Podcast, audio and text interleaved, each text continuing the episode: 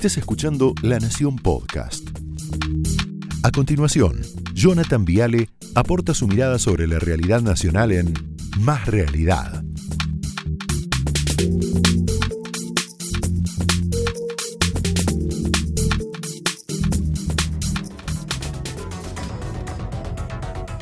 Bueno, buenas noches, bienvenidos. ¿Cómo les va? Ya está de Bag, está Rubinstein, equipazo que tenemos hoy para analizar esto, lo que anunció el gobierno nacional finalmente esta tarde, esta noche. Mirá, restricciones, empecemos.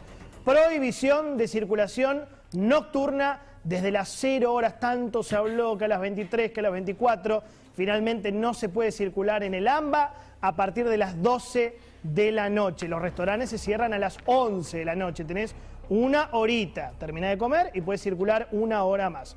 Prohibición de reuniones sociales en espacios privados, suspensión de eventos en espacios cerrados también, el aforo del 30% en restaurantes y bares, la suspensión de viajes de egresados, que lo comentó el presidente, cierre de casinos y de bingos, transporte público solo para trabajadores esenciales y agrego yo, exceptuados también. A ver, ¿qué significa esto rápidamente? El gobierno apunta a la vida social. Nada de cumpleaños, nada de asados, nada de cenas con amigos, nada de casamientos en salones cerrados, eh, nada de boliches, nada de casinos, nada de bingos, en definitiva, nada de encuentros recreativos sociales. Fábricas abiertas, comercios abiertos, escuelas por ahora, hoy lo escuché al ministro de Educación, por ahora abiertas. Vamos despacito, ¿no? Porque ya los conocemos de memoria estos muchachos. Pero se restringe la vida social por un tiempo determinado. ¿Cuánto tiempo? ¿Durante cuánto tiempo? Tres semanas. Y todo en la Argentina hay que decir en principio. En principio. Fecha de expiración, viernes 30 de abril, pero así no estuvieron 33 semanas. ¿sí? ¿Cuál es el argumento que da el gobierno? Lo escuchaba el presidente. Bueno, el mundo está haciendo esto. Él decía, Europa está cerrando la noche, Austria, Francia, Bélgica, ¿ves? Croacia, Suiza, Luxemburgo. ¿Qué es lo que no te cuenta el presidente? ¿Qué es lo que no te cuenta el gobierno? Que esas sociedades europeas no fueron estafadas. Que esas sociedades acatan las restricciones, Francia, Reino Unido, porque respetan sus autoridades.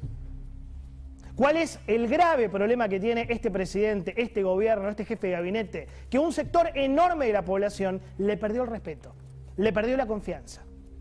¿Por qué buena parte de la sociedad argentina ya no le cree a este gobierno? Bueno, porque mintieron.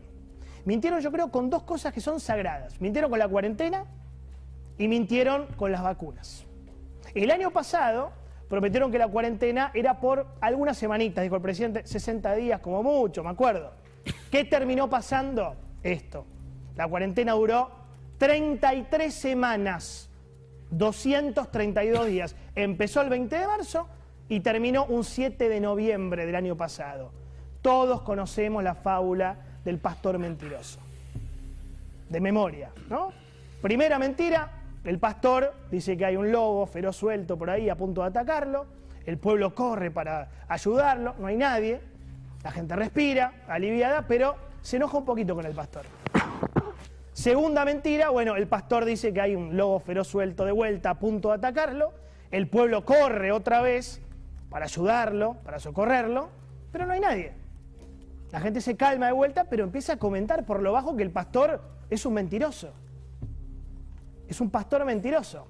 Bueno, ¿qué sucede un día de verdad? Aparece un lobo feroz suelto y efectivamente ataca sin piedad al pastor.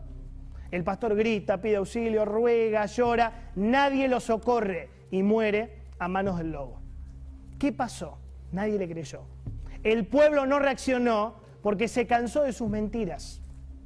El pueblo no lo ayudó al pastor porque recordó que era un embustero, que era un farsante, que era un mentiroso. ¿Cómo reaccionan las sociedades ante un impostor? Te creen una vez, te creen dos veces, te olvidan la tercera. No responden, simplemente te ignoran. Entonces, ojo, este es el gran riesgo que tiene por delante ahora el gobierno. La gran pregunta que yo le hacía a Eduardo recién, que la sociedad argentina lo ignore. Somos un pueblo estafado. Formamos parte de una sociedad recurrentemente engañada. Nos dijeron el pico de COVID va a ser en junio. Mentira. Nos dijeron que 10 millones de personas iban a ser vacunadas entre enero y febrero. Mentira. Nos dijeron que los jubilados iban a recibir un aumento del 20%, apenas asumía. Mentira. Nos dijeron que iban a liberar el cepo al dólar. Mentira. Cuando te mienten tanto, tanto, tanto, la confianza se resiente. Cuando la confianza se resiente, se pierde autoridad. Cuando se pierde la autoridad, se pierde el liderazgo. Cuando no tenés liderazgo, no podés gobernar. No te dan bola. Había una vez un sociólogo que se llamaba Max Weber, Weber, con W. Max Weber, así, padre de la ciencia política. Un capo. Ese señor que sabía mucho dijo alguna vez una cosa es la legitimidad de origen y otra cosa es la legitimidad de ejercicio. Uy, muy complicado, no lo entendí. Te lo explico más fácil. La legitimidad de origen es el voto de la gente, tu voto. Alberto arrancó con una legitimidad de origen del 48%. Casi la mitad de Argentina confió en él y lo votó. Bien. La legitimidad de ejercicio se construye todos los días. Vos tenés que revalidar ese 48% con gestión. No podés hacer cualquier cosa. No podés mentir todo el tiempo. No podés maltratar a la gente porque ganaste. No podés ignorar a la oposición porque ganaste. No podés destrozar todo. ¿Qué pasó con el liderazgo de Alberto Fernández? Bueno, en estos 16 meses de gobierno lo que pasó es que no construyó legitimidad de ejercicio en términos de Weber. Mintió con la cuarentena, mintió con las vacunas, mintió con la inflación, mintió con la pobreza, mintió con los jubilados, mintió con la justicia, mintió con su relación con Cristina. El argentino que lo votó y el argentino que no lo votó también fue engañado sistemáticamente una y otra vez. Entonces, ¿qué pasa un día? Los pueblos dejan de creer. Ojo con esto. Los pueblos dejan de responder. Los pueblos se rebelan en el buen sentido. Hay un antecedente peligroso. Julio del año pasado. Después de cuatro meses de cuarentena muy dura, el gobierno decide volver a fase 1. La gente no cumplió. Y esto lo decimos con absoluta buena intención, con humildad. Pensemos lo que pasó. No fue un capricho ese momento, ¿eh? fue necesidad. La gente no podía más. Entonces ya tenemos un antecedente muy cercano de una cuarentena no cumplida, una cuarentena fallida. Ya pasó en la Argentina. La diferencia es que ahora el gobierno está más desgastado y la sociedad tiene menos plata. Menos plata todavía. Habrá que ver, y voy cerrando, si este año las personas están nuevamente dispuestas a ceder libertades. Porque claro, ¿qué pasó el año pasado? Ganó el miedo. El miedo a un virus desconocido. El miedo a la muerte. El miedo te paraliza, el miedo te ordena, el miedo te detiene. ¿Sí? ¿Qué libertades se entregaron el año pasado? Cuatro libertades sagradas. Libertad de circulación, está pasando lo mismo. Libertad de reunión, está pasando lo mismo. Libertad de comercio, por ahora no. Y libertad de educación, por ahora tampoco. Pero ya estamos dos sobre cuatro. Ya tachamos dos esta noche. Veremos si este año eso se repite o aparece una masa crítica que no está dispuesta nuevamente a ceder. Ahora bien, si eso llegara a pasar, si eso llegara a suceder, no se enojen con la gente, no castiguen a la gente, porque ya los veo.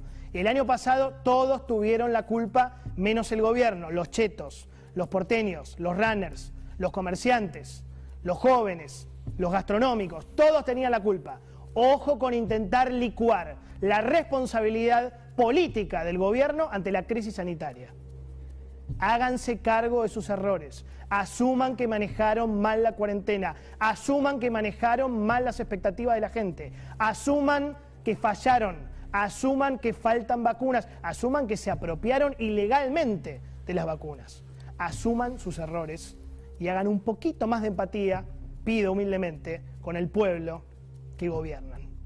Opiniones libres, hechos sagrados. Señores, bienvenidos.